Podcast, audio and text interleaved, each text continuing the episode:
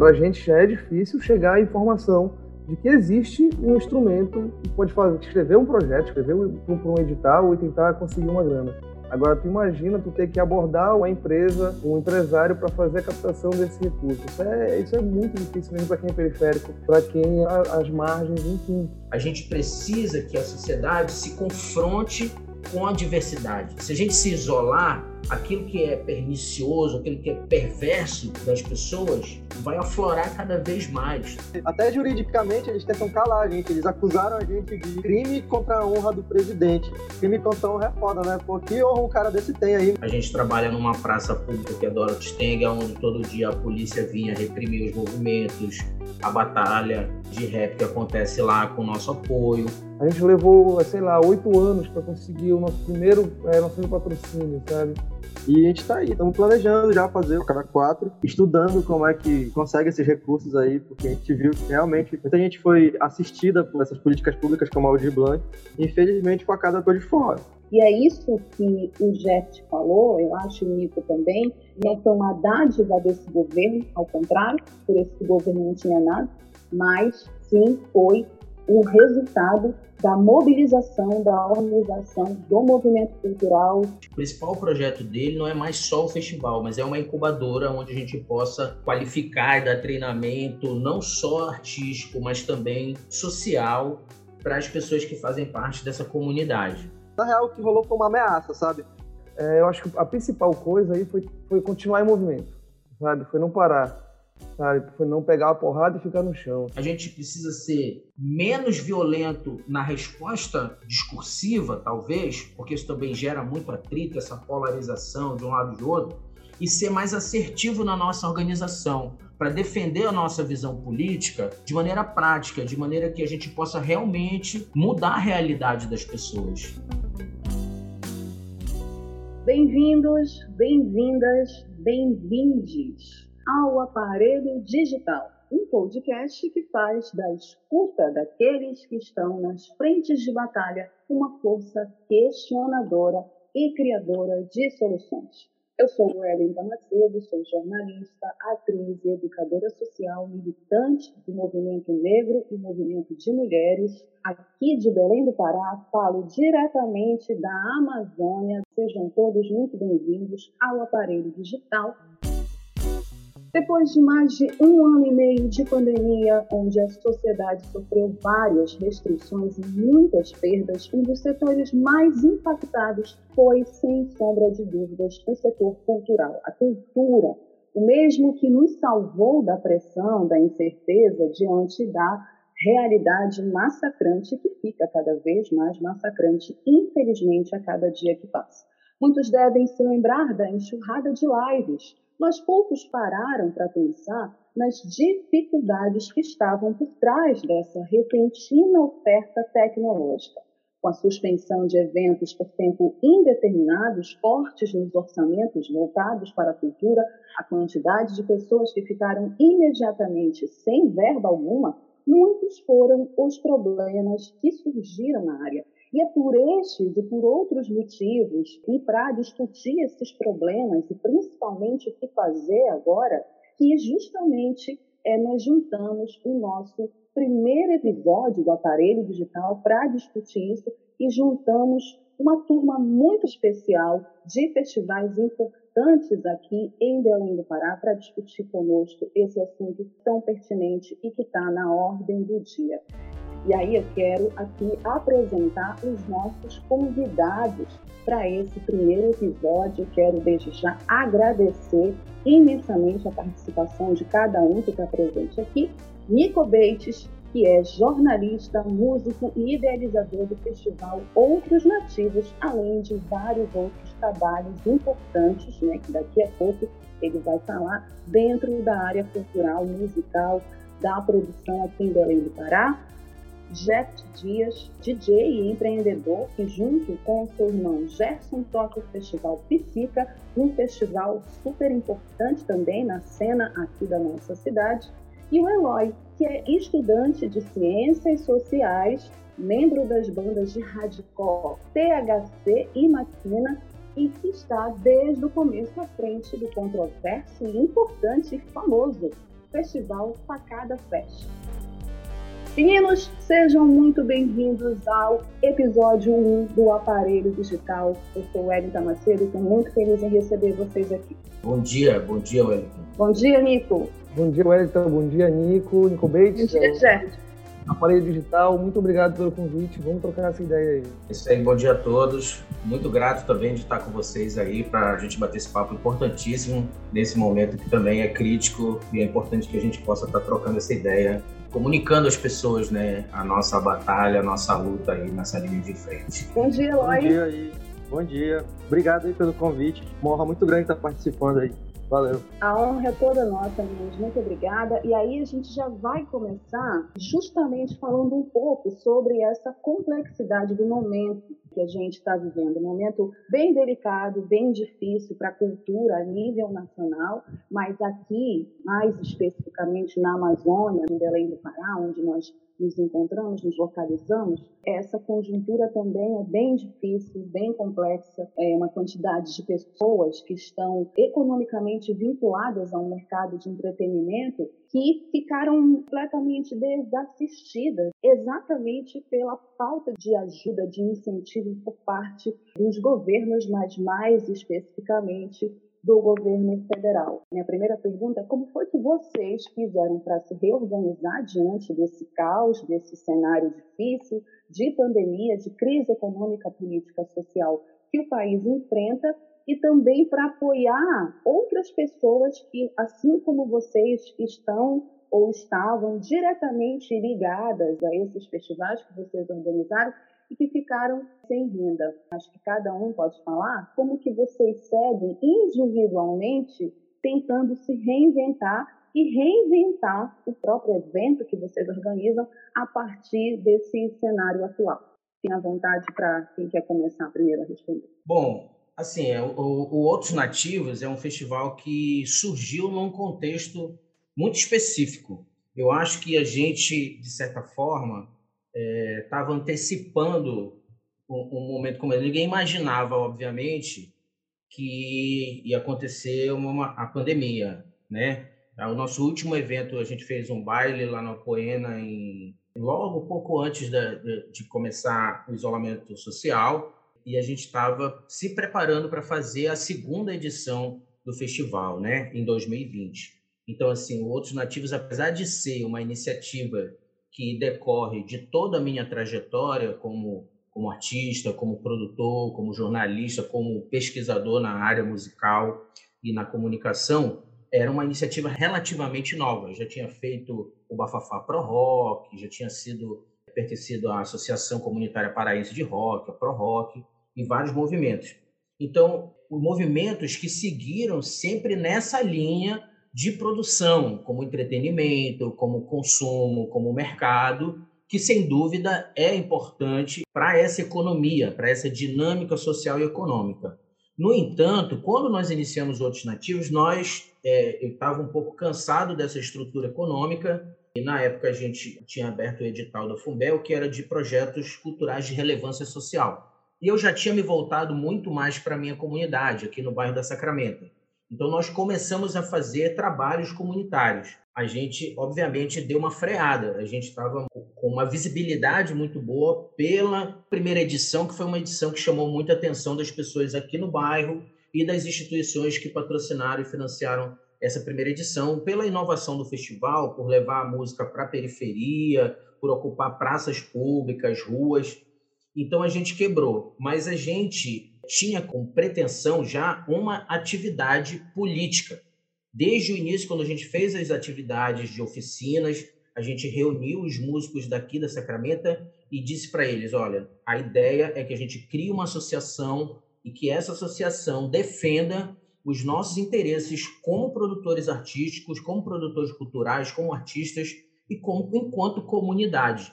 Então, nós começamos a desenvolver várias atividades além da atividade cultural. Então, hoje a gente faz parte, a associação faz parte do Conselho Comunitário da Sacramenta. A gente entrou nessa onda dialogando com empresas. A gente tem uma grande empresa aqui no bairro, uma fábrica multinacional, que se mobilizou nessas ações assistenciais ali. e a gente acabou conseguindo dar uma parte da assistência para os nossos produtores, para as pessoas que, que tiveram ali com a gente, um apoio nesse sentido. A gente chegou a distribuir cestas básicas doadas por esse por um instituto, que é o, o PA Biru, e essa empresa.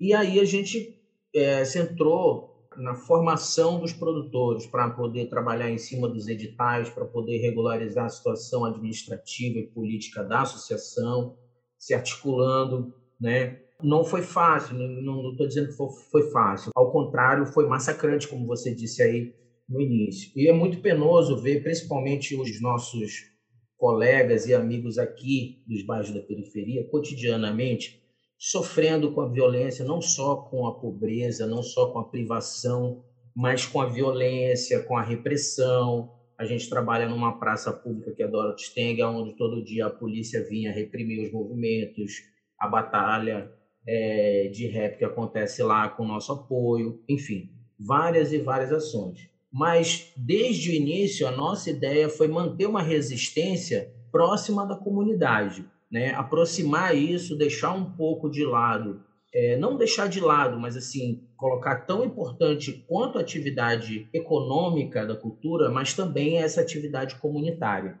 Nós desenvolvemos um tripé de sociabilidade, alteridade, sociabilidade e territorialidade para ocupar um espaço e valorizar esse espaço.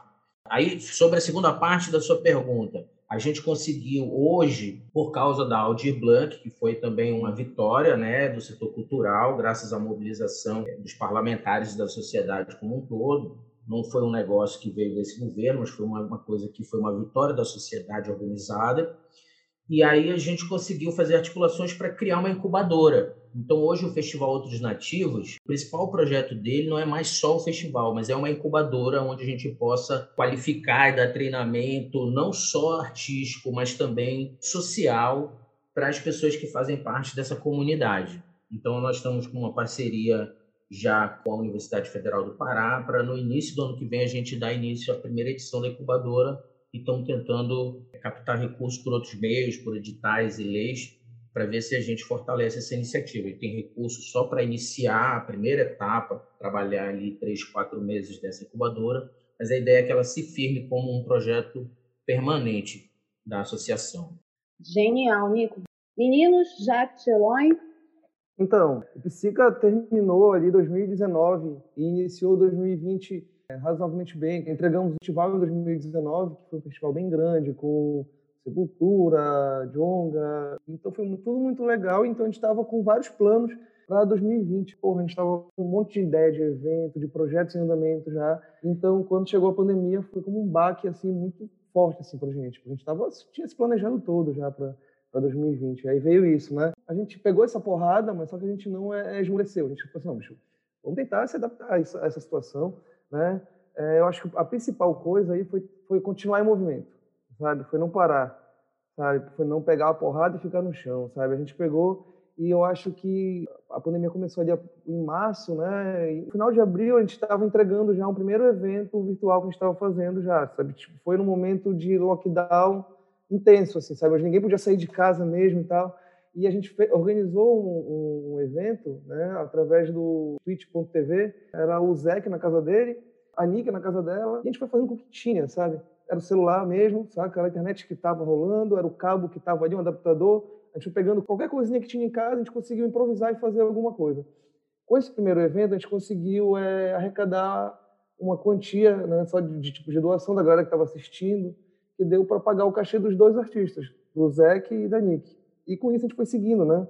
A gente conseguiu fazer três edições desse evento, nesse formato, que era o Psica Drops em Casa, né? E rolou, aconteceu foi meio precário, né? Que era como estava, como dava para fazer, não dava para a gente ir para casa da pessoa, montar, a pessoa mesmo que fazia ali, com a mãe dela, com o irmão, sabe? Desse jeito a gente foi fazendo e sobrevivendo, tentando se manter nesse, nesse momento tão tenso, né? E como foi num momento de, de lockdown extremo mesmo, né? Severo, é, a gente precisava muito, assim, de ter uma, alguma coisa para ver, para fazer e tal, porque era num momento que não estava rolando nada, a galera não estava fazendo live, sabe? Não, enfim, não tinha nada, sabe? Tava todo mundo querendo entender que porra é essa? Que diabo de situação mais louca que a gente está vivendo agora? Tava todo mundo entendendo esse momento, né? E logo em seguida a gente também fez a TV Psica, que a gente pegou e, conectava pessoas de diversas periferias ao, pelo Brasil. E a partir disso, vários projetos saíram daí. Sabe? Várias pessoas se encontraram. É, a Marcela do Rio de Janeiro se encontrou com a Tássia daqui de Belém, e aí, a partir disso, foram se criando várias outras coisas, vários outros projetos foram saindo a partir daí. Né? E aí foi rolando. A TV Psica ela acontecia semanalmente, a gente fazia três lives por semana, várias pessoas passaram por ali, o Edmilson Rodrigues, a Vivi, o Elita Macedo. Então, todo mundo que hoje está tá sendo falado, pessoas que estão em destaque hoje, passaram pela TV Psica antes, estavam então sempre já mapeando, olhando o que estava acontecendo. O, o Facada também participou do, de, um, de um dos episódios, foi muito bacana.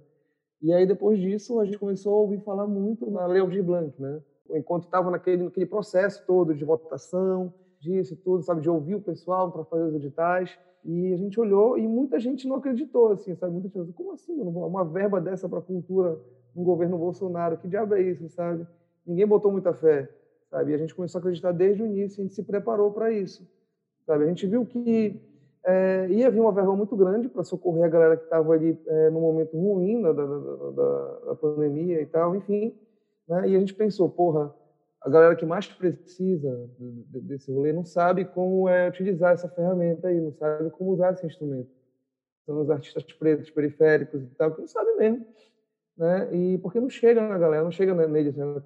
Para mim, né? Para o meu irmão, o Psica, a gente demorou muitos anos para entender como é que funciona todo esse, esse, sistema, né? De lei de incentivo, de captação, sabe, de patrocínio. A gente não sabe como é que isso funciona direito. Para a gente isso é, é uma, a gente tem uma curva maior de aprendizado para entender como essa coisa toda funciona.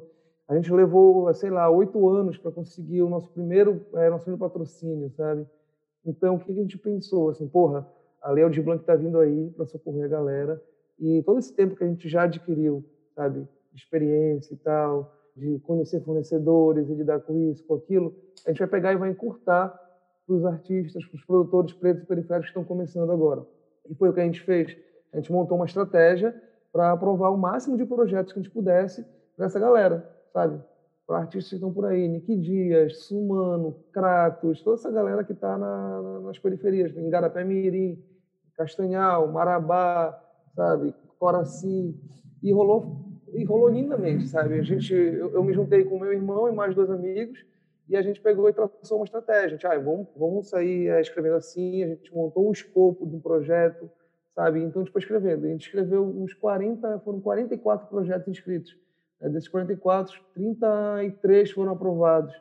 Né? Então, foi um negócio muito bacana, cara. Foi um movimento incrível e a gente não só aprovou como também a gente executou esses projetos junto com todo mundo, sabe? Tipo, a galera tá, tu botou ali 10 mil reais na mão de um, de um artista que nunca teve contato com, com incentivo, com alguma coisa assim. O cara vai pegar aquilo ali e vai, vai ficar meio sem saber como, como lidar com aquela situação. E era muito engraçado que tipo, a gente pegava e falava assim, cara, aqui tem 10 pau, né? Tu, pode gastar, tu vai gastar tanto com assessoria de imprensa, tu vai gastar tanto com designer, tanto com fotógrafo e tal e o cara me olhava e falava assim, porra, mas para que isso aí, David? Sempre fiz meu bagulho, sempre lancei meu, meu negócio, sim, isso tudo, para que eu vou, eu vou querer qualquer sair? Tá querendo sacanear a gente, né, gente? Para quê? Para que esse, esse, gasto todo? Cara, e é aí que vem uma lei de, de, de, de emergencial, né, cara? Pra, justamente para movimentar toda a cadeia produtiva.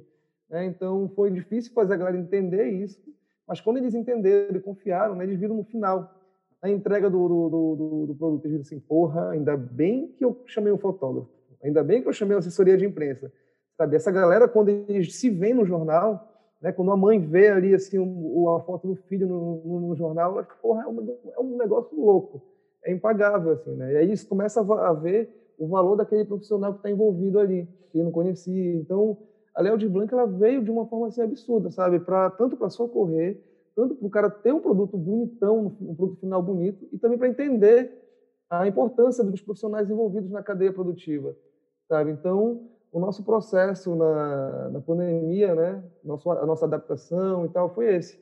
A coisa mais importante que ficou ali foi a gente se manter em movimento, não parar, sabe? Não pegar a porrada e ficar no chão. E agora a gente está se adaptando para esse novo momento, né? Que é esse momento de volta, talvez, né? A gente está sendo otimista sabe? De pensar, mas sendo otimista com cuidado também, né? Tipo, não, beleza, é provável que dê para voltar, como é que vai ser? a gente acabou de lançar, o, de, de assumir o festival presencial em dezembro. A gente, a gente tem que trabalhar com, com o norte, sabe? A gente tem que definir alguma coisa. Sabe? E o nosso norte foi um norte otimista. Beleza, até lá vai estar todo mundo vacinado. A gente sabe que está todo mundo com as duas doses da vacina, não quer dizer que está todo mundo imunizado. Enfim, mas a gente colocou isso para a gente e até lá a gente vai ver. Se em novembro as coisas não tiverem, não tiverem legais, não tiverem bacana para fazer algo, a gente vai adiar e é isso, né? São, é isso. Desculpa ter me alongado tanto, mas é essa parada. Que isso! Adorei ouvir um monte de coisas super bacanas também. Eloy, querido. Opa, beleza? Tudo bem aí com vocês? Essa pandemia meio que deu, quando ela apareceu assim, quando veio a lockdown, deu uma quebrada um pouco nos planos do Facada, porque inicialmente o que a gente pretendia fazer com Facada 4 era tipo o que aí rolou com Facada 3, sabe? Mercado de São Brás ali, tudo aberto, contratar um som e tal, ou sei lá, tentar conseguir através de algum incentivo um som bacana e chamar as bandas e fazer o festivalzão. Aí veio o lockdown e veio a pandemia e não, não dava para aglomerar e quebrou a gente assim, brutal. E foi esse, isso que já falaram aí, o papo de procurar se reinventar mesmo. A gente tentou, tá tentando ainda do processo de migrar para os meios virtuais e tal, fazendo live. E planejamos fazer o Facada 4 ainda, desse modelo festival mesmo, ao vivo, ao vivão no São Brás, se possível, no lugar, porque a proposta foi aquilo que o Nico falou mais cedo, né? Que é ocupar mesmo os espaços públicos e, e levar o, o rolê da galera da periferia para as praças. Esse objetivo sempre foi pautado muito nisso, de estar tá ocupando e estar tá também democratizando o acesso àquilo. Antigamente tinha um ensaio aberto ali do Cultura Estúdio, mas depois que o Cultura Estúdio fechou, não rolou em lugar nenhum. Então a gente tentou trazer para as praças mesmo, para a galera poder sacar os festivais, as bandas que tem. Tem muita banda na cidade boa que muitas vezes não tem oportunidade de tocar nesses locais mais mainstream, assim, aí tocar numa praça, num espaço público, dá uma visibilidade bacana para a banda. A gente está vivendo um processo de retomada aos poucos, né?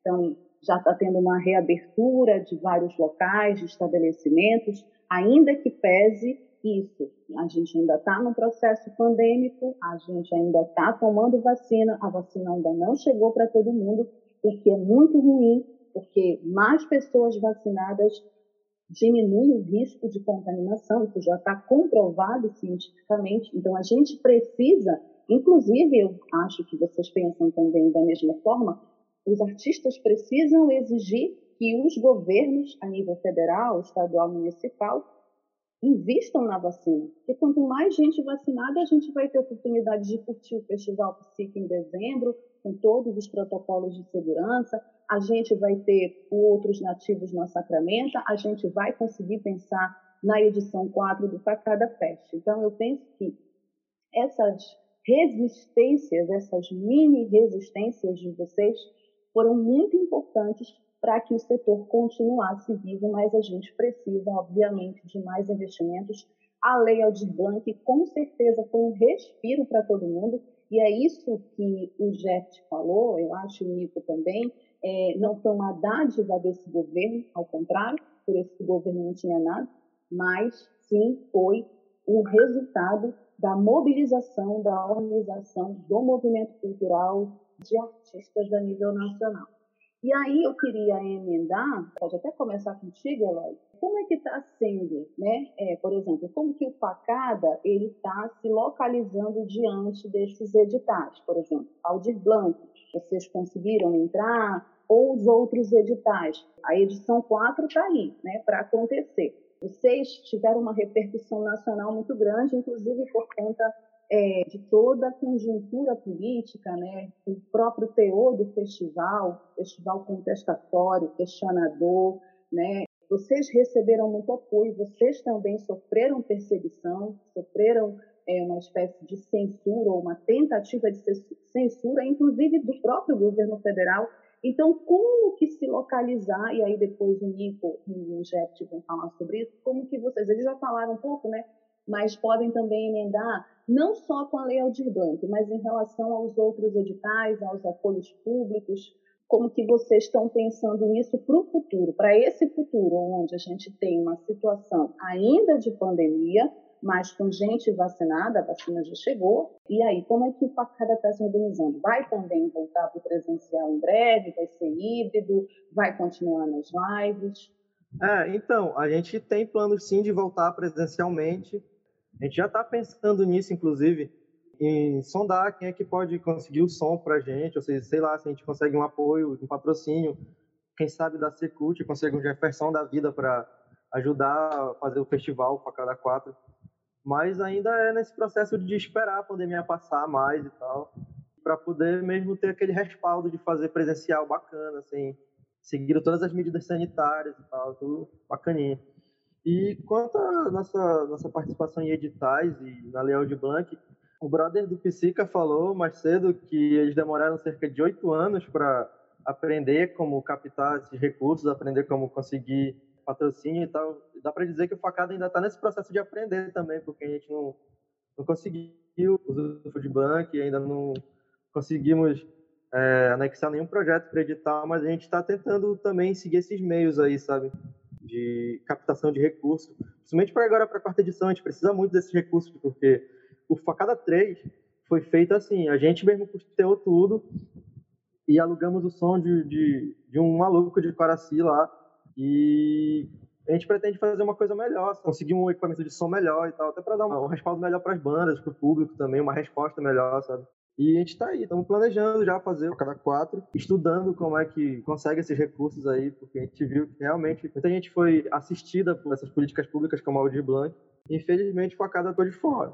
Nico, aproveitando essa fala do, do Eloy, queria te perguntar, e o Jeff depois também pode Sim. falar sobre isso, essa dificuldade, por exemplo, você tu falaste essa questão da incubadora, que eu achei super interessante essa ideia da incubadora, de formar uhum novos profissionais, novos artistas, incentivo. Por exemplo, o que o Eloy coloca é muito real. A dificuldade de participar dos editais, né, de aprender, isso que o Jeff também falou, oito anos para a gente adquirir experiência. Assim, tu tem uma puta ideia, né, tu é super criativo, super talentoso, mas tu não consegues colocar isso no papel, existe pouca formação, os editais às vezes eles são muito burocráticos na sua forma, nas exigências, nos critérios e tem muita gente, principalmente da periferia, excluído. E é um absurdo, porque é dinheiro público, não é dinheiro do governo, é dinheiro nosso. Fala um pouco sobre isso, até pela tua experiência, por essa questão da incubadora, uhum. de uma Tu pensas nisso também? Tu pensa também em formar essas pessoas? O projeto da incubadora também é para isso, também para formar essas pessoas para escrever editais, para saber como participar dessa concorrência, porque acaba sendo uma concorrência também, é uma pena,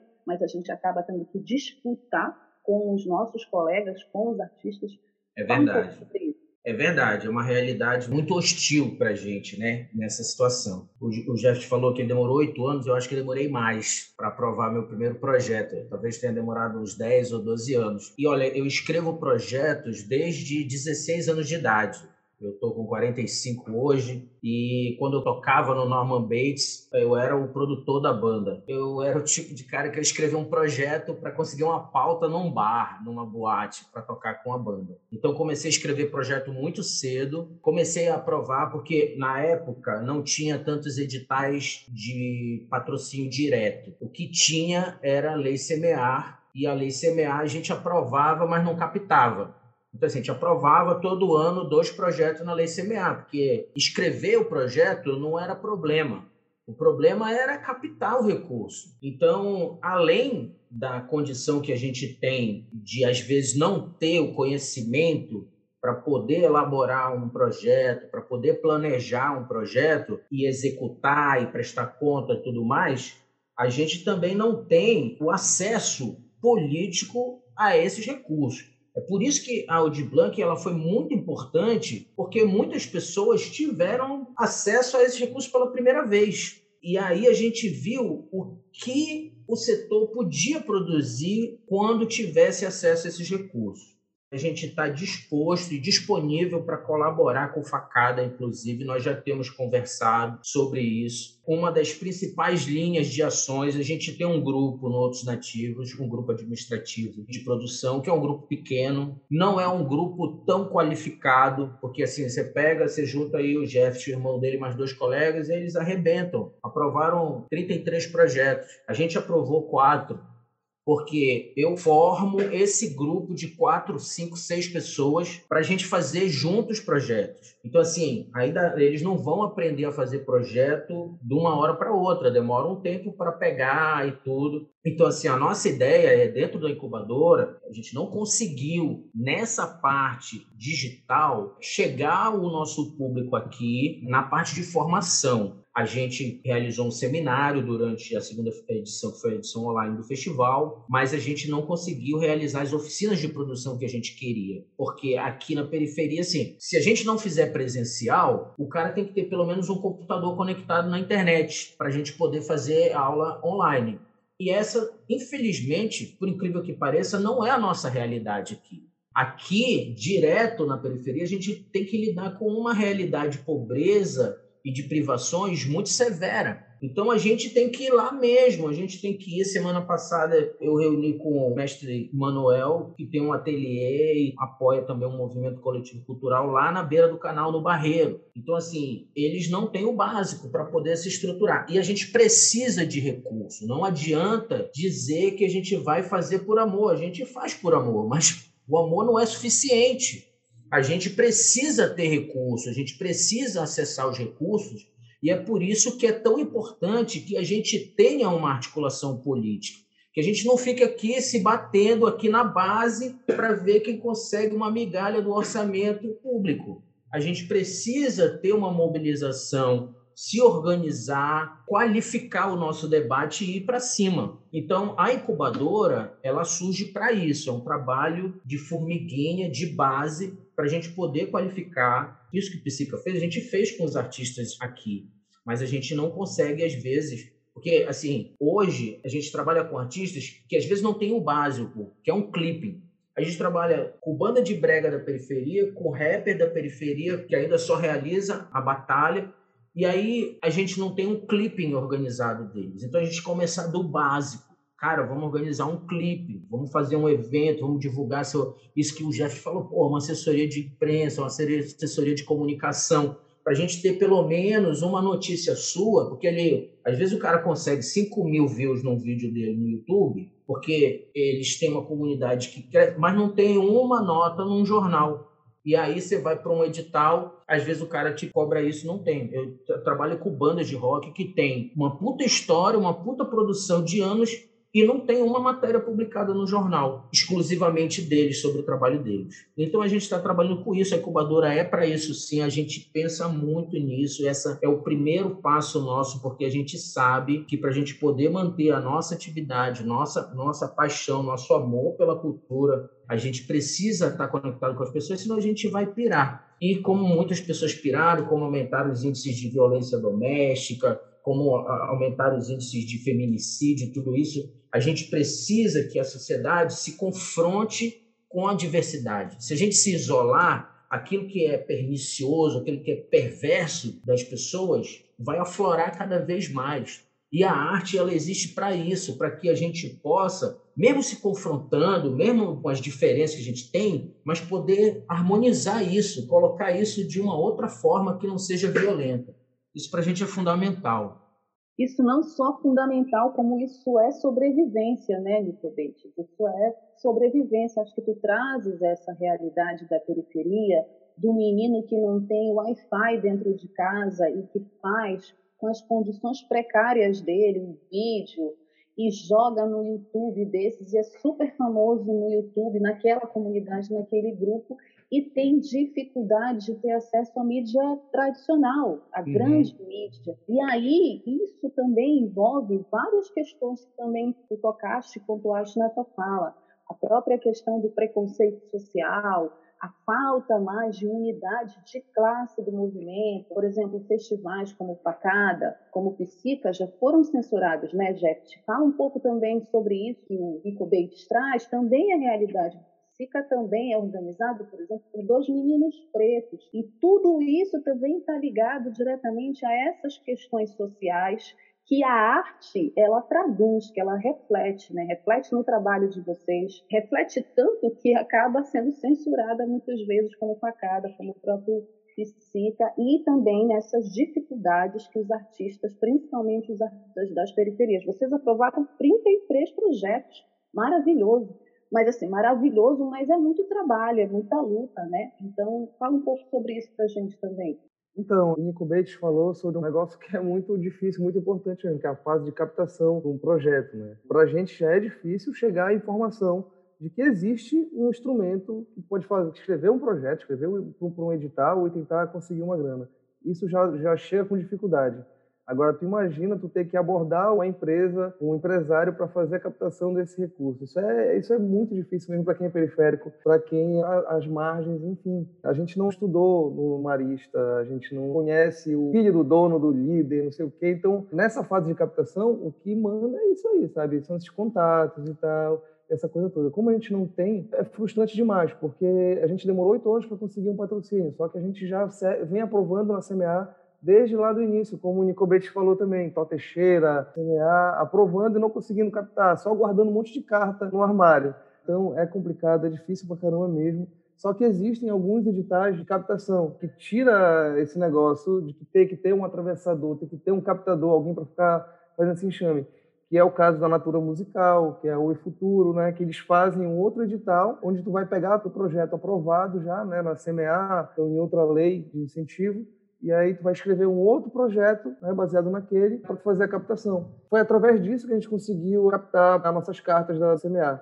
Eu e meu irmão, a gente tem um festival desde 2012, né? Só que a gente nunca conseguiu se dedicar 100% do festival. Isso é uma ironia muito louca, né? Porque tipo, a gente só conseguiu se dedicar 100% quando veio a pandemia. Pouco antes da pandemia surgir, eu juntei uma grana, estava juntando um dinheiro, um dinheiro para trabalhar e tal no festival. E aí foi isso que segurou a gente na pandemia. Esse dinheiro que eu juntei serviu para manter a gente em casa, trancado. Quando bota ladrão para ficar parado pensando, mano, aí a gente pegou e começou a estudar muito. A gente estudou, estudou, a gente leu tudo quanto foi edital. Bicho, a gente não parava. E aí foi justamente quando surgiu a Natura, o edital da Natura Musical. E a gente pegou, tipo, bicho, quer saber? A gente vai escrever. A gente ficou.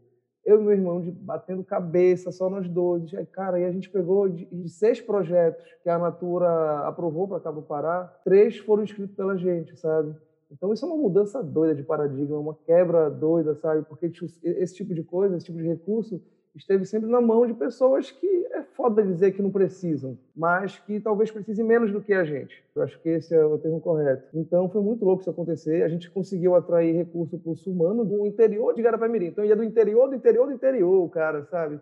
E conseguiu para ele, conseguiu para Nick Dias, e isso foi muito, muito legal. Então hoje o Psica está dividido em três frentes. Assim. Tem o Psica Selo, que a gente está lançando a galera, distribuindo, sabe? Pegando os artistas e lançando junto com as agregadoras para colocar música no Spotify e tudo mais. Além disso, a gente também tem um Psica Produtora, né? Que produz os eventos, produz o festival e também tem a parte que cuida dos artistas. E o que a gente prega muito entre a galera que a gente trabalha né, é o seguinte: a gente tenta criar uma rede, uma rede de apoio mesmo, uma rede de trocas. E qual é a história? A gente chega assim, ah, bicho, tu tá vindo aqui com a gente, né? Tu é um artista psica agora. A gente vai te ensinar a fazer o rolê todo aqui, a gente vai te ensinar a escrever escrever um projeto, a gente vai aprovar grana para ti, a gente vai fazer tudo isso, mas é muito importante que tu repasse esse tipo de informação, sabe? É o que a gente passa sempre para cada um deles. Tipo, Nick, é, o bagulho é esse aqui, é assim que se lida com isso e tal, não sei o quê mas a gente quer muito que tu chegue com uma pessoa que tu acredita, outro parceiro teu, outro amigo, amiga e tal, que tu vê que está batalhando também e que tu repasse exatamente as mesmas coisas. Porque a gente não tem como abarcar todo mundo, a gente não tem estrutura para isso, a gente não tem como. Mas tu pode, né? Tu pode ensinar uma pessoa. Então se a gente está aqui ensinando 10 pessoas, cada uma dessas ensinar mais duas e cada uma deve ensinar mais três,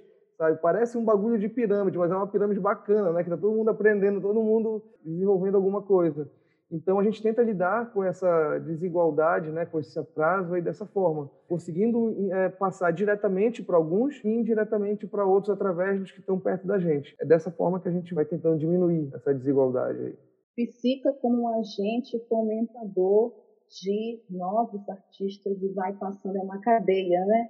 Grande cadeia assim de trocas. Muito importante isso, Jeff, muito importante mesmo.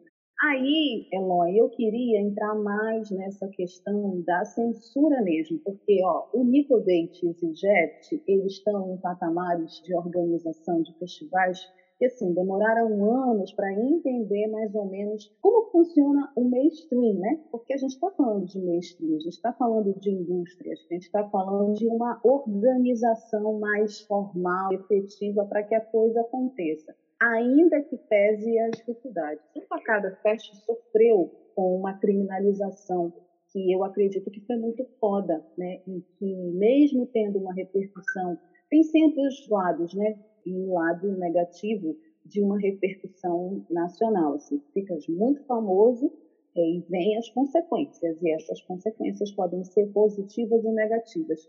Como que tu viste isso para facada? Como que isso incidiu na facada? Tu achas que isso determina hoje ter mais dificuldades ou menos dificuldades no festival como o Facada Fest, que, que tem esse nome Facada Fest, inclusive que é bem sugestivo e tem muito a ver com o atual presidente do país, dessa nação?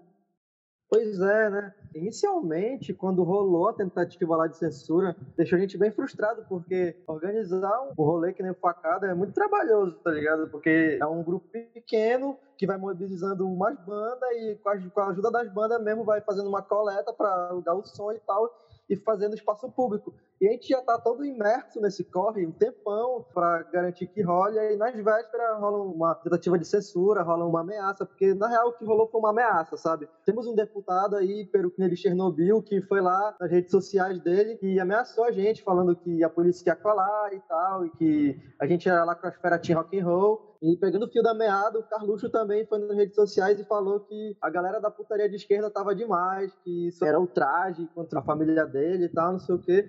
Isso gerou uma repercussão muito negativa naquele momento ali, a priori. Mas depois acabou sendo tipo um tiro na culatra dele, sabe? Acabou dando visibilidade pra gente e inspirando outros estados a fazerem também o facada. A minha banda, THC, inclusive, foi tocar em São Luís do Maranhão por causa disso. Os caras organizaram lá festival também, entraram em contato com a gente, falaram, Ei, qual é o modelo que vocês fazem aí, como é pra gente fazer aqui e tal. Aí, trocando essa experiência, que a gente acabou botando a banda, bota minha banda aí pra tocar com a parada, bora fazer esse intercâmbio. Os caras, bora, chega aí. A gente foi, tocou lá em São Luís também. Foi muito foda isso. É complicado, mas também é uma certa divulgação gratuita, assim, que eles fizeram pra gente, sabe?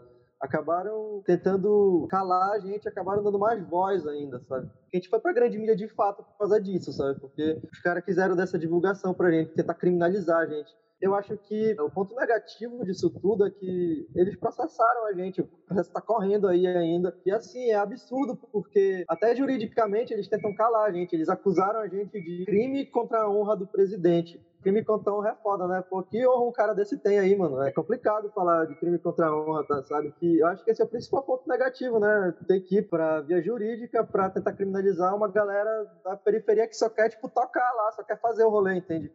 Não tem oportunidade de fazer em lugar nenhum, então a gente pegou, se reuniu e falou, ah, bora fazer a gente mesmo, então, do it yourself, faça você mesmo. E é foda ver as máquinas do governo aí tentar abafar isso, é muito escroto, sabe? Mas em compensação tá rolando, ainda não conseguiram calar a gente. A gente tá indo aí tendo nossas dificuldades, mas vai rolar o 4. Ainda vai ter muita live rolando também por aí, que a gente não parou ainda nesse formato de live, a gente pretende fazer mais lives também. E cada vez melhorando mais a qualidade, né? Porque, como eu citei mais cedo, a gente tá nesse processo ainda de aprendizado, de como saber como é que rola essa captação de recursos, de profissionalização mesmo, de melhorar o rolê, sabe? fazer um festival melhor, um coletivo melhor, entende? Conseguir democratizar mesmo esse acesso. Legal esse intercâmbio também, essa solidariedade que vocês receberam de outros estados, eu vi algumas coisas, né? vi inclusive reprodução dos cartazes, do cartaz censurado em outros estados com o festival e o nome do Facada. Isso foi muito importante, a solidariedade de classe é muito importante. Né? É, e aí, falando mais sobre censura, e aí eu queria falar com o Nico Bates, que inclusive como jornalista, tendo entrevistado vários artistas já ao longo da carreira dele, ele conheceu alguns artistas que enfrentaram diretamente a censura, ou pelo menos entrevistou.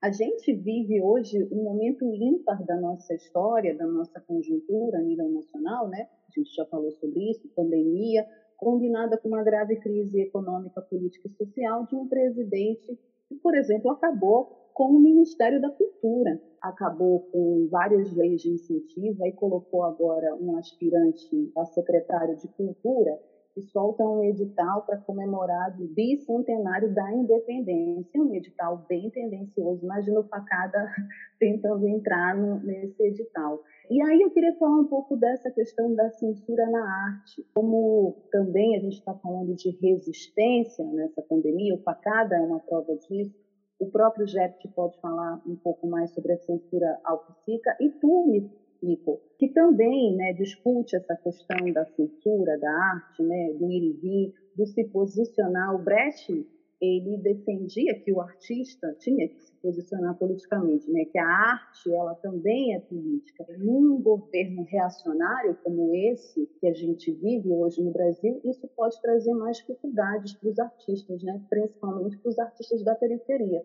Tu não achas? É, é uma situação bem complexa a que a gente vive do ponto de vista da cultura, da política cultural. Isso está num espectro comunicacional como um todo, porque a arte ela é comunicação, ela é o que a gente expressa sobre a vida, é como a gente vê a vida. Então, a diversidade da cultura ela é o óleo que lubrifica as engrenagens de uma sociedade, principalmente a sociedade brasileira, com a complexidade da formação da sociedade brasileira, você não pode ter uma monocultura, não dá para ter uma cultura de um viés só. Você precisa ter esse espaço. Agora sim, é muito triste politicamente que a gente está vivendo, porque, de fato, eu não acredito em nenhum potencial desse governo.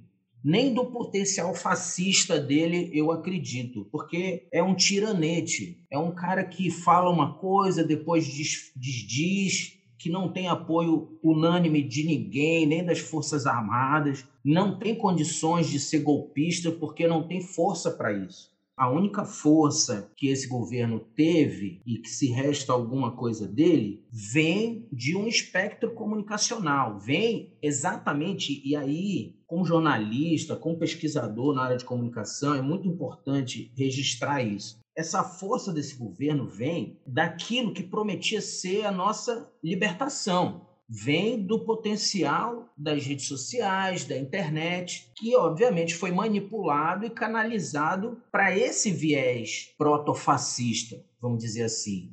Então, assim, como você bem disse, e aí eu cito o Benjamin, né, cara? Clássico, a obra de arte na era da reprodutibilidade técnica. O Benjamin devia reencarnar e ajudar a gente a entender. Porque o Benjamin escreveu em 1935 um estudo sobre a arte, sobre a influência da mudança tecnológica na arte, em 1935. E ele começa o estudo dele lembrando que nos estudos que Marx fez do capitalismo, ele falou da superestrutura, ou seja, que é exatamente esse espectro cultural que faz com que a sociedade se mantenha refém desse status capitalista. E no final ele diz assim, quando ele se refere aos nazistas, né? Os nazistas fazem a estetização da política. Ele falava de como os nazistas usavam aquelas músicas e usavam a arquitetura, a propaganda para poder difundir os seus ideais nazistas, fascistas, supremacistas. E ele diz assim: a resposta do comunismo, porque o Benjamin era comunista nesse sentido, era um teórico marxista, a resposta da arte tem que ser a politização da arte. A resposta do comunismo tem que ser a politização da arte. Inclusive, ele foi censurado por Adorno e Horkheimer, porque na primeira edição do estudo eles tiraram essa, essas referências, porque achavam que não era científico, não era respeitável que você tomasse tal partido político em uma obra científica. E, na verdade, não há separação entre esse posicionamento principalmente na arte. A gente precisa saber qual é o nosso espaço e demarcar o nosso espaço dentro dessa sociedade. O grande problema que eu vejo é que essa dispersão comunicacional provocada pela internet e provocada por essas batalhas ideológicas, elas criam muitos espaços vagos que deixam a gente confuso. Então a gente precisa muito estudar não só a nossa arte, não só a nossa técnica, mas estar politicamente instruído e ser conhecedor das dinâmicas econômicas, das dinâmicas culturais, para a gente ter um posicionamento mais assertivo. Porque às vezes o posicionamento ideológico, por mais correto que ele possa ser, ele acaba nos distanciando de coisas práticas da vida. Olha, eu vou dar um exemplo prático disso: facada. Facada ganhou uma visibilidade enorme, como o Eloy falou, tipo, em vez dos caras atacarem para destruir o facada, eles deram maior visibilidade para o facada.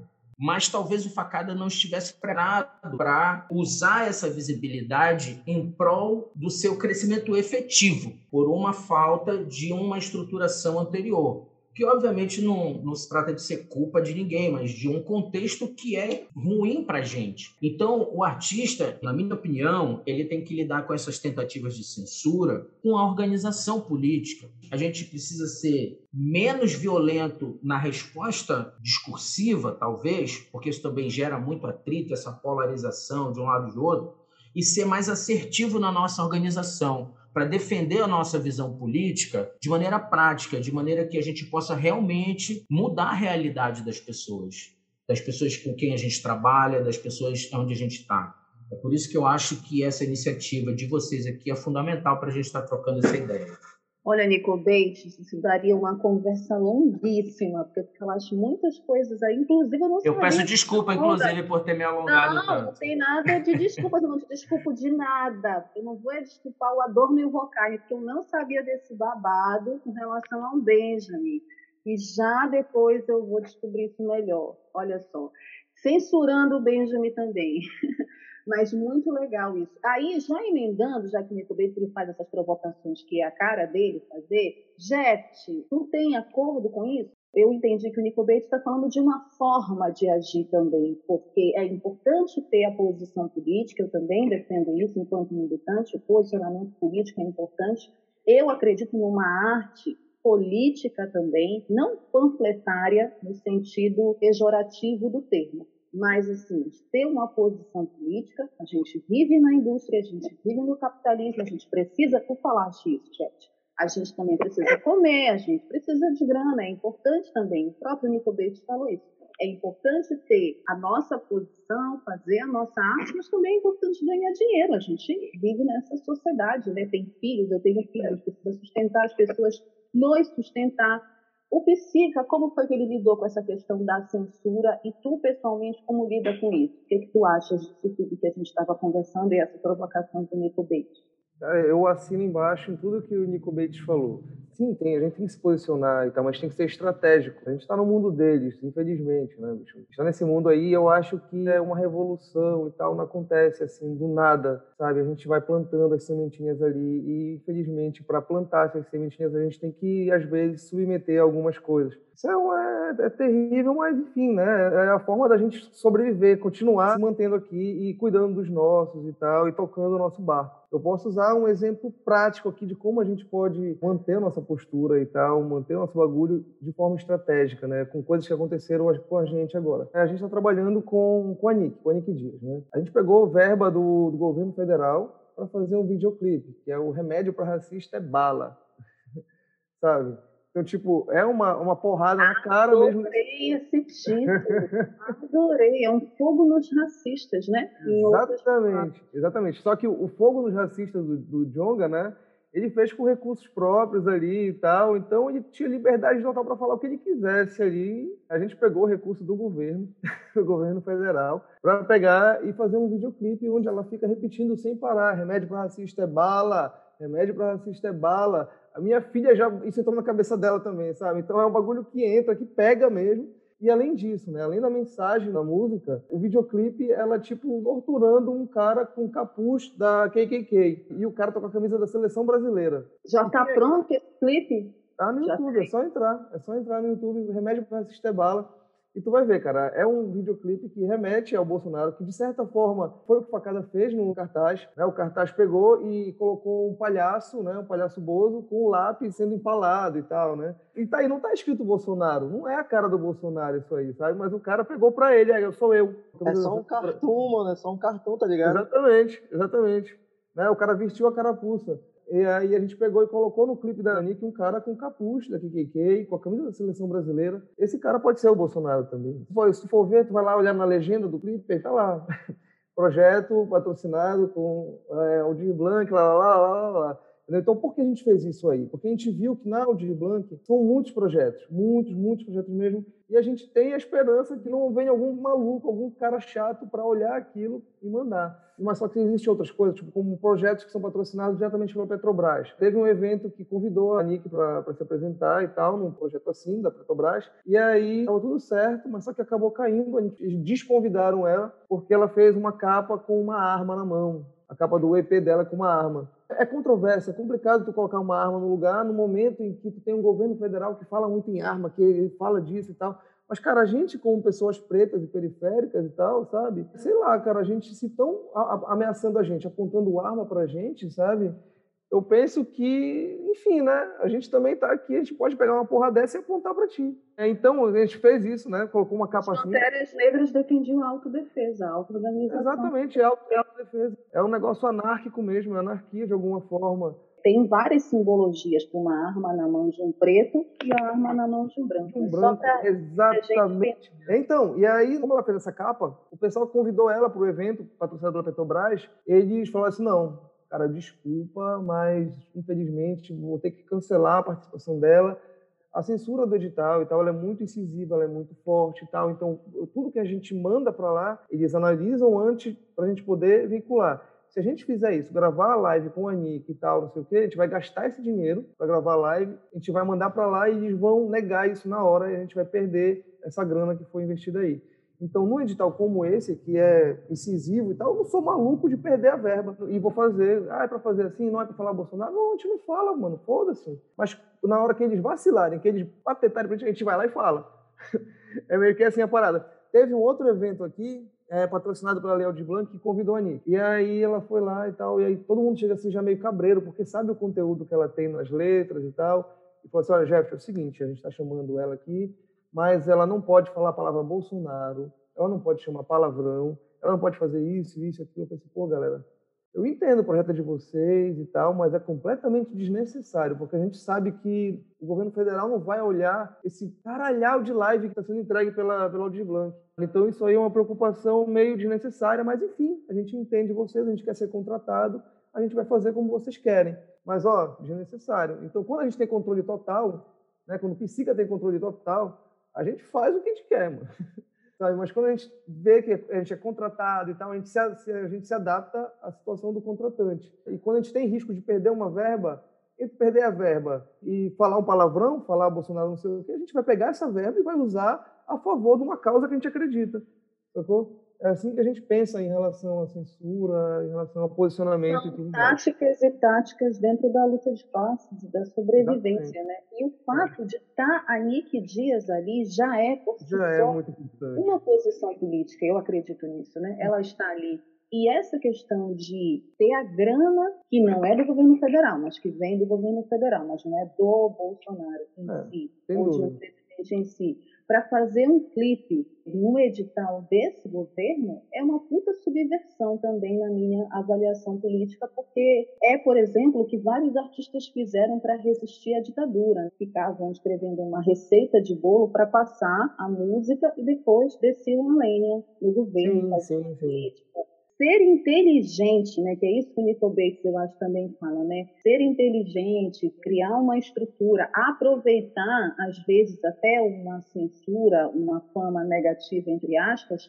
é muito importante dentro disso que nós estamos discutindo aqui, conversando sobre a resistência dos artistas da arte nesse nosso episódio 1 aqui do aparelho digital é nesse período tão difícil, tão duro da conjuntura de pandemia, de crise econômica, política e social. Então, muito firme isso. E aí, aqui, a gente, o nosso papo está muito bom, mas a gente vai agora para o nosso bloco final, que é isso, eu queria ficar conversando horas com vocês. É, e aí, eu queria conversar um pouco mais, o Eloy já pode entrar nessa conversa também, sobre a formação de vocês, a formação de cada um como profissional, como profissionais. A gente já falou sobre isso, né, das oportunidades, da visibilidade, a gente está falando dos eventos que vocês criaram, Mas vocês também, individualmente, Eloy, por exemplo, imagino que para ti, hoje tu és dentro do cenário musical conhecido, né, também respeitado dentro da cena, no que pese as comparações, enfim, também esse nível de reconhecimento, ele é muito desigual também, né, porque tem a ver com quem mais aparece. O próprio Jeff tocou nesse assunto, o Nico Bates também tocou nesse assunto, às vezes você tem uma comunidade inteira que te conhece, conhece teu trabalho, mas não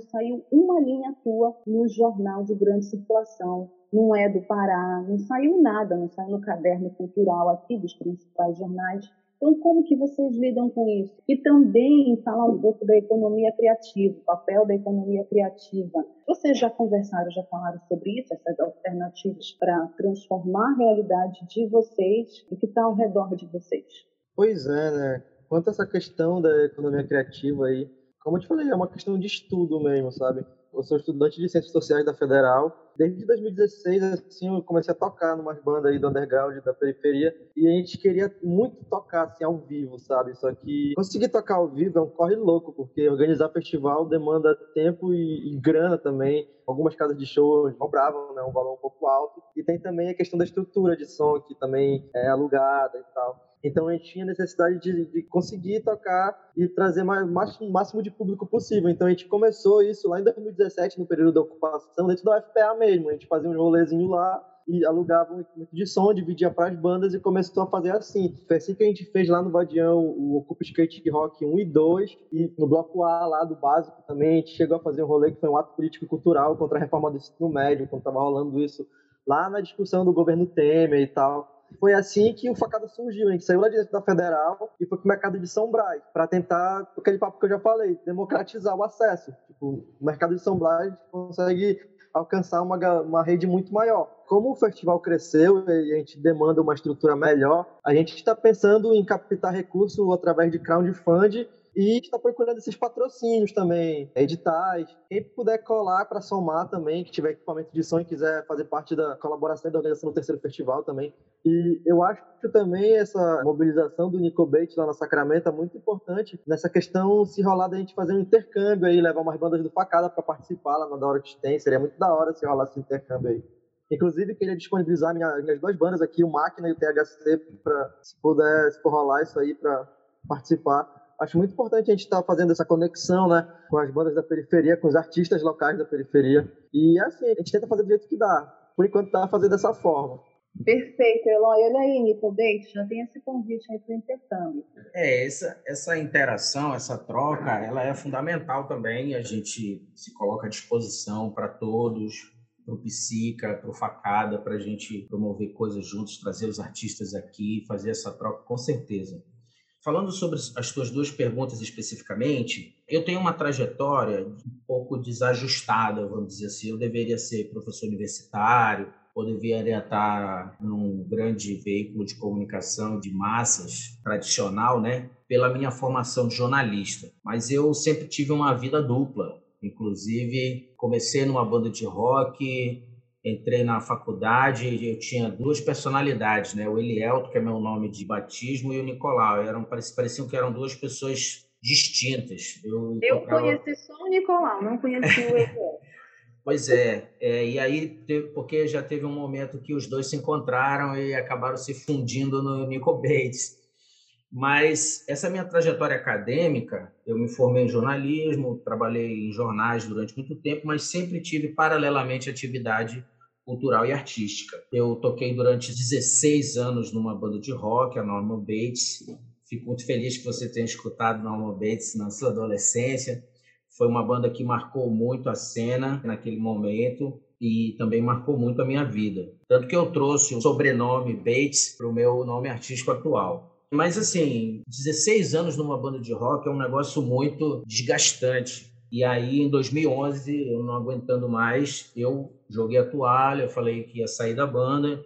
Quando a minha segunda filha tinha acabado de nascer, e aí eu falei, não, eu tenho que ajeitar a minha vida entrei na terapia para resolver minha cabeça com essa coisa entre ser artista, ser produtor e ter uma vida normal, um emprego normal, vivendo aquela crise ali, tendo que sustentar duas meninas. E aí eu peguei, ó, vou tentar a carreira acadêmica, entrei no mestrado e fui estudar, fui fazer o mestrado em comunicação. E larguei a banda, parei de tocar durante os dois anos do mestrado, ao mesmo tempo que eu fazia terapia. E aí eu fui ajustando isso, estudando antropologia, sociologia da cultura e tal, porque eu levei o tema da cena musical para a universidade.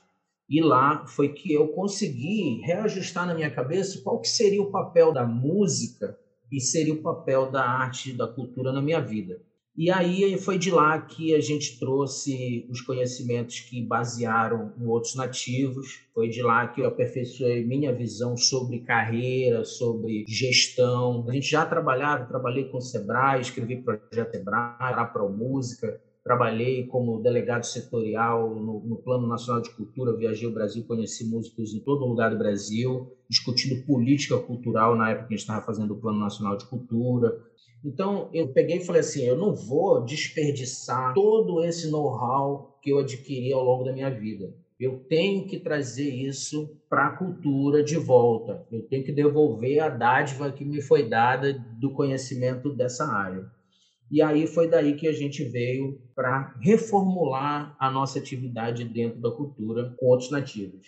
E aí eu senti, de certa forma, nessa minha trajetória, um certo distanciamento do artista. E claro, isso porque eu vim do rock. E aí a gente está falando de dinâmicas sociais que variam conforme o gênero, né? a indústria, como funcionava naquela época.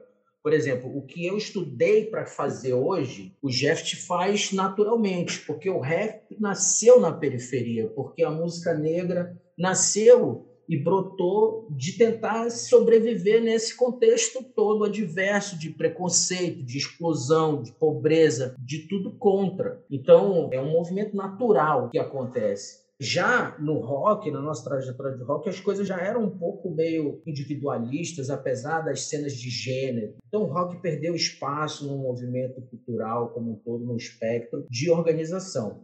Hoje, e esse é um trabalho que eu trago, inclusive aprovei um projeto agora na Fundação Cultural, um projeto de experimentação, onde vou falar sobre cena musical com base no meu mestrado. E eu espero poder socializar um pouco desse conhecimento.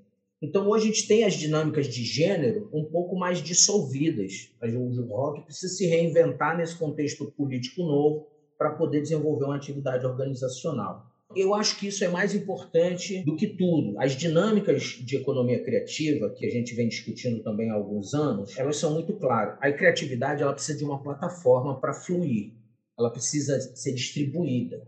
Você pode ser criativo em casa, no banheiro, no seu quintal, e ninguém vai te ver. A sua criatividade vai girar ali em torno de você e daquele ambiente restrito.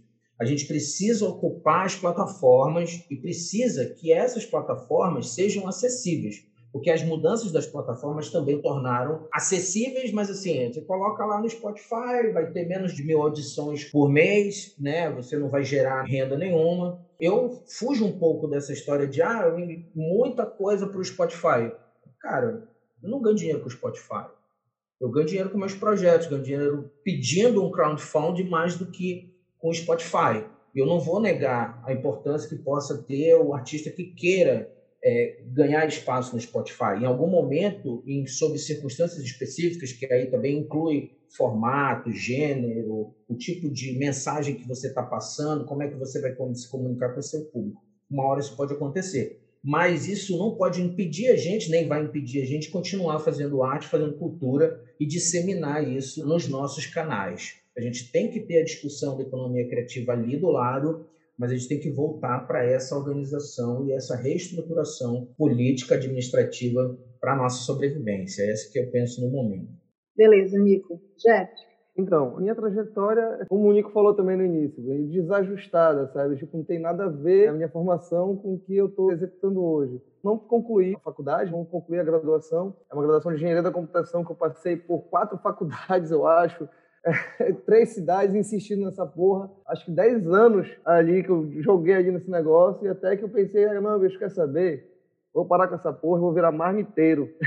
Foi quando eu comecei com a broquinha da vovó Passei três anos, três anos com a broquinha da vovó e tal, trabalhando com refeição. Era uma empresa familiar, né? Eu, minha mãe, meu, irmão e a minha avó. Sabe? Mais algumas pessoas que a gente contratava. Passei um tempão com isso, né? Larguei a faculdade, e, mas só que eu já estava, desde 2010, já envolvido com eventos, com cultura, né? Fazendo uma festinha ali, aqui, não sei o quê. O festival surgiu em 2012, só que a gente não se dedicava tanto para aquilo. E aí, depois da Broquinha da Vovó, eu comecei a me dedicar cada vez mais para o festival o Nico e o Eloy falaram de crowdfunding e tal, não sei o que. Isso foi uma via que foi bem importante pra gente. Eu não tinha dinheiro, meus amigos não tinham dinheiro, ninguém tinha. Inclusive, a Joana participava dessa, que ele chamava de vaquinha.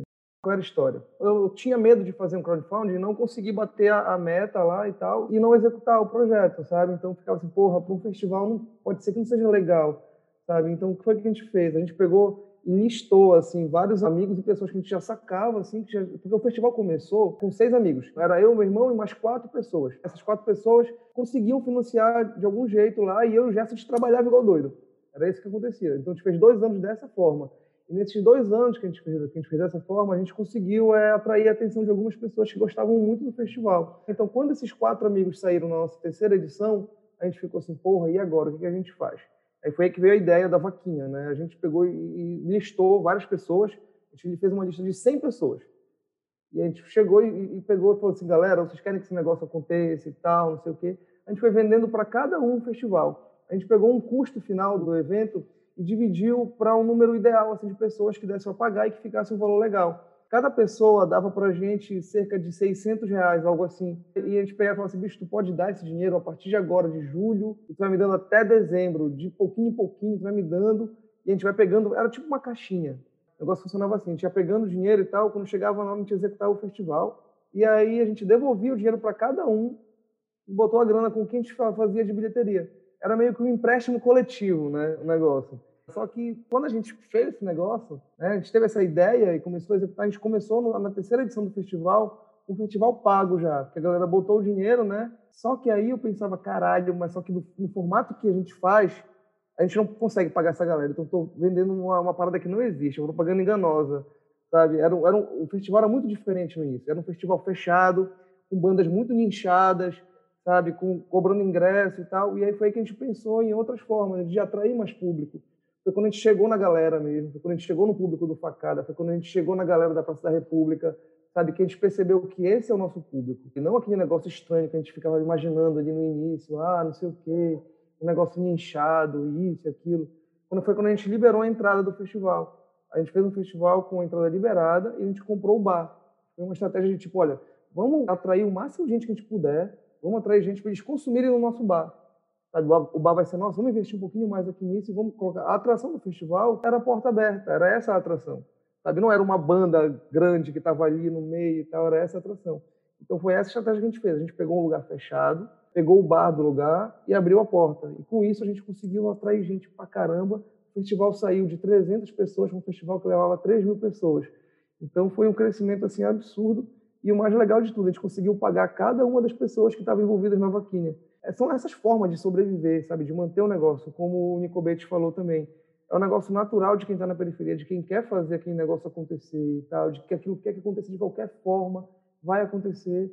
E foi meio que isso. E outra coisa envolvendo economia criativa e tal, a gente começou a partir de 2018, meio que, não sei se eu vou usar errado essa palavra, esse termo, mas enfim, a gente começou a se aquilombar. Você não quer saber? Pretos e periféricos estão muito distantes desse rolê, desse cenário cultural, sabe? Eles não sabem como funciona, a gente não sabe, a gente não está incluído, a gente não recebe recursos, a gente não recebe porra nenhuma, sabe? Então o que a gente vai fazer agora? A gente vai fazer só entre a gente, só com a gente mesmo, quem é preto, quem é da periferia, sabe? A gente vai parar um pouco de contratar sempre as mesmas pessoas que os outros eventos contratam, tal, sabe? As mesmas bandas, enfim, vamos mudar esse negócio. Então a gente pegou, a gente colocou uma diretriz para a gente, a gente falou assim, ah, quer saber? Todos os produtores que, tra que trabalham no Psica vão ser pretos. Só que aí a gente esbarrou numa, num problema grave, né? Que é como a galera preta e periférica não tem acesso a esse tipo de coisa, a gente acaba tendo uma escassez de profissionais periféricos e pretos para alguma coisa. Tipo, porra, o Sepultura quer o melhor hold que tem, o cara mais qualificado, que trabalha com Zé Cabaleiro, que trabalha com Alceu Valença quando vem aqui. Então, tem que procurar esses caras. Esses caras que estão sempre trabalhando com os maiores artistas aqui. Então, eles são brancos. E aí, o que a gente faz nessa hora, sabe? Foi que a gente pegou e pensou assim, ah, não quer saber? A gente vai, vou, vou, vou ter que fazer, foda-se, vou ter que chamar esse cara branco. E, enfim, a gente vai ter que voltar atrás no que a gente falou, mas o que a gente vai fazer? a gente vai pagar um assistente para ele, que vai ser um cara, um cara, preto, uma pessoa que quer estar tá ocupando esse espaço, ele vai passar todo o conhecimento, ele vai passar a experiência dele para esse cara. Quando a gente não tinha um profissional ali para aquela área, a gente colocava o cara que já está acostumado a trabalhar, mas do lado dele a gente botava uma outra pessoa que está ali querendo ser inserida no rolê. São pessoas pretas e periféricas que estão com muita vontade, muita, mas muita vontade mesmo, sabe, de fazer alguma coisa. E deu certo pra caralho, mano. Deu muito certo. A gente incluiu aí cerca de 10 pessoas dessa forma. Teve exemplo de dois meninos, que eu vi eles em novembro de 2019, lá no festival Palco Negro Autoral. A gente circula em tudo que é canto, sabe? A gente vai para todos os festivais, todos os eventos, a gente está ali para ficar sacando a galera. E eu vi um menino assim, muito comunicativo e tal, vendendo, é, entregando latinha de cerveja e tal, só entregando, ele estava nem vendendo, ele estava só entregando a latinha. Eu vi, caralho, esse moleque, esse moleque é foda, fica tudo na minha cabeça né, vim para minha casa e tal, e aí começou o festival, e aí a gente chegou, quer saber, eu vou chamar esse doido. Né? Eu chamei ele, ele ficou na porta, na bilheteria, junto com uma outra pessoa, né? um cara branco que estava ali administrando a coisa toda, e esse cara branco falou assim, pô, Jeff, como é que tu me joga uma coisa dessa, cara? Sei lá, eu não sei lidar com isso e tal. Falou, vai lá, mano. E aí foi muito legal. Ele viu que o cara era incrível, ele viu que o moleque era foda. O menino tinha 18 anos. Ele, o irmão, ele 18 e o outro 19. Aí os dois se integraram na equipe desse maluco. Então ele saiu do festival ali e foi trabalhar na Casa Mangueirosa. Ele ficou trabalhando lá. Ele se destacou tanto lá na Casa Mangueirosa que ele passou a ser produtor do Circuito Mangueirosa. Né? De novembro para fevereiro, ele saiu de entregador de, de latinha lá, não menosprezando, mas enfim, né, de entregador de latinha para um produtor do maior carnaval é, de rua de Belém, em pouquíssimo tempo. Então, é isso, sabe? Basta tu dar o espaço, dar a oportunidade, tal, que o negócio gira. A gente tem como girar nossa economia criativa assim aqui, sabe? Tem como incluir pretos e periféricos nesse processo. É criar as condições de possibilidades, Gerard. Exatamente. E é isso que vocês fazem, vocês do Psica, a incubadora do Incubates, é uhum. o que o pessoal do Facada, o Eloy também quer com esse intercâmbio, é criar condições de possibilidades concretas, reais. Eu penso que aquilombar é um termo certíssimo, sim, porque a Conceição Evaristo essa semana deu uma entrevista no Roda Viva, onde ela disse, inclusive falando sobre uma falsa polêmica que existe entre gueto e quilombo, que ah, eles guetizam as coisas, os negros guetizam, as mulheres guetizam, é um termo muito da militância de que o gueto é o lugar que empurraram os oprimidos. Os oprimidos foram empurrados para o gueto.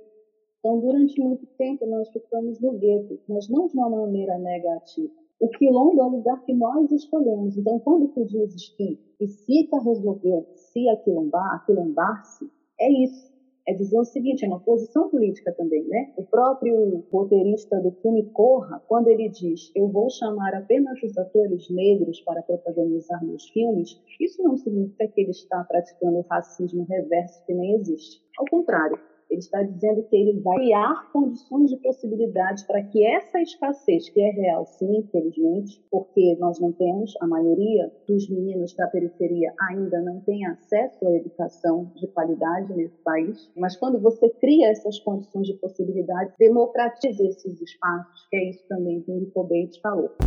Gente, a gente está chegando ao final do nosso primeiro episódio do Aparelho Digital, esse podcast que usa a escuta como uma forma também de celebrar a resistência e uma forma também de buscar soluções a partir dessas conversas com pessoas incríveis como Nico Bentes, Jeff Dias e Eloy. Queria que, é, que vocês fizessem um rápido agradecimento. Queria antes agradecer em nome do aparelho digital a participação de cada um. Adorei conversar com vocês. Vocês podem fazer os agradecimentos finais. Bates? Em primeiro lugar, eu quero dizer que, não só como militante da cultura, mas como militante da comunicação também, eu fico sempre muito feliz de participar de projetos, iniciativas como essa, no começo, inclusive. espero que vocês continuem, que sejam muito bem sucedidos na iniciativa, porque aquilo que eu falei no meio da nossa conversa sobre a comunicação, sobre a importância da gente se comunicar da gente se organizar dentro desse espectro tão diverso que a mídiasfera nos coloca, a gente fica ali meio que flutuando, a gente precisa dessas âncoras, né? A gente precisa fixar ali uma base, né? É o que o Psica está fazendo, é o que o Facada faz com a questão do gênero, de estar ligado do, do rock, de manter essa tradição. E é o que a gente tenta fazer aqui no Outros Nativos com base na territorialidade, né? ocupando o espaço especificamente onde a gente trabalha. Então, muito obrigado, parabéns, parabéns para você também por ter conduzido muito bem essa conversa. Vida longa aí ao aparelho digital. Conte com a gente sempre que precisar. Obrigada, Nico. Jeff. Aparelho digital, muito obrigado pelo convite, de verdade. Cara, foi muito legal. A gente já está trocando essa ideia faz um tempo, né? A Joana já tem falado comigo faz uns dois meses, eu acho. E, pô, cara, ela me pediu indicações, assim, pô, Jeff, é, quem que tu acha que eu convido e tal, não sei o que, para apresentar e tal, não sei o que. Porra, eu vejo a Welly aqui, porra, cara, que perfeito, sabe? Que incrível. Porque a gente teve aquela conversa na TV Psica e, ah, enfim, enfim, tô, tô muito feliz com o convite, tô muito feliz com a conversa eu estou vendo que o Psica, o Outros Nativos e o Facada têm muita coisa em comum e eu quero estreitar cada vez mais esse papo. É lógico, se quiser passar aqui com a gente, para a gente trocar uma ideia, ver o que a gente pode fazer aí para ajudar, para somar, né? O Nico já falou que está na, tá na contenção com vocês também, está ajudando, mas é, quanto mais ajuda, quanto mais pessoas numa corrente, é melhor. Então, contem com a gente, o que for preciso aí. O que a gente puder ajudar, a gente vai ajudar sim. E, porra, eu queria envolver mais os outros nativos com o Psica também, de alguma forma, aí, a gente pensar em coisas para a gente se envolver melhor aí. E muito obrigado mesmo, muito obrigado. A conversa foi muito, muito legal. Obrigado, Elita. Obrigada, Jade. É, eu também aqui. Eloy. É, também aqui queria agradecer aí o convite, tá participando aí, tá divulgando o coletivo Facada, também aproveitar o espaço para divulgar aí meus projetos pessoais, as minhas bandas, né? Quem puder seguir nas redes sociais lá, THC Hardcore e Máquina. Agradecer aí o convite, foi um bate-papo muito legal, agradecer aí o apoio aí do Gerson e do Nico, bora bater esse papo, sim, bora fazer acontecer. A gente precisa muito dessa corrente, dessa união mesmo dos produtores do underground, porque, pelo que dá para ver, nosso alinhamento é o mesmo: é, é, democratizar o acesso dos artistas da periferia ao cenário musical. Então, tá todo mundo nessa corrente aí. Então, bora se fortalecer mesmo, bora fazer essa união, essa ponte, isso é muito necessário. E é isso aí, valeu, muito obrigado. Tamo aí, resistência, facada. Nossa, nossa ideia é justamente isso: fazer essa, essa rede de apoio, essa corrente toda aí. Valeu, obrigado. Eloy, obrigada, foi um prazer. Eu acho que eu já tinha te visto pelo Horto, a primeira vez que a gente conversa. Adorei, adorei conhecer mais facada. Quero dizer também que foi um prazer para mim conversar com vocês três, rever o Jeff, também rever o Nico Bates, no qual eu sou fã, confesso, admiradora do trabalho, desde o Norman Bates, sempre né, do Nicolau.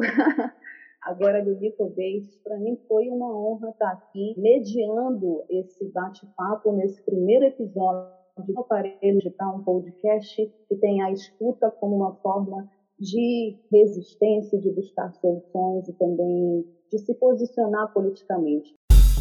Aparelho digital, ouvir, agir, resistir. Muito obrigada, gente. Quero muito encontrar vocês em breve. Já estou com a segunda dose, ok? Né, tomem a segunda dose, se não tomaram ainda, para que a gente fique ok e a gente possa se encontrar. Quero ir no Facada, quero ir em outros nativos, quero conhecer esse projeto legal lá na Sacramento, do Nico Bates, e também no Psico, em dezembro, hein, Jet? Me aguarde lá. Aparelho digital ou vias de resistir, muito obrigada, gente. Esse foi o primeiro episódio. Até breve. Esse podcast tem a produção de Joana Denholm e Juanito Gonzalez. Roteiro: Joana Denholm. Tratamento de áudio: Léo Sherman. Trilha: Antônio Novaes. Edição: Nina Senra e Matheus Bíscaro. Assistência de produção: Karina Almeida. Arte e comunicação: Mila Fraga, Gabriel Donati e Cristiano Coen. Aparelho digital é uma realização Olho de Coruja.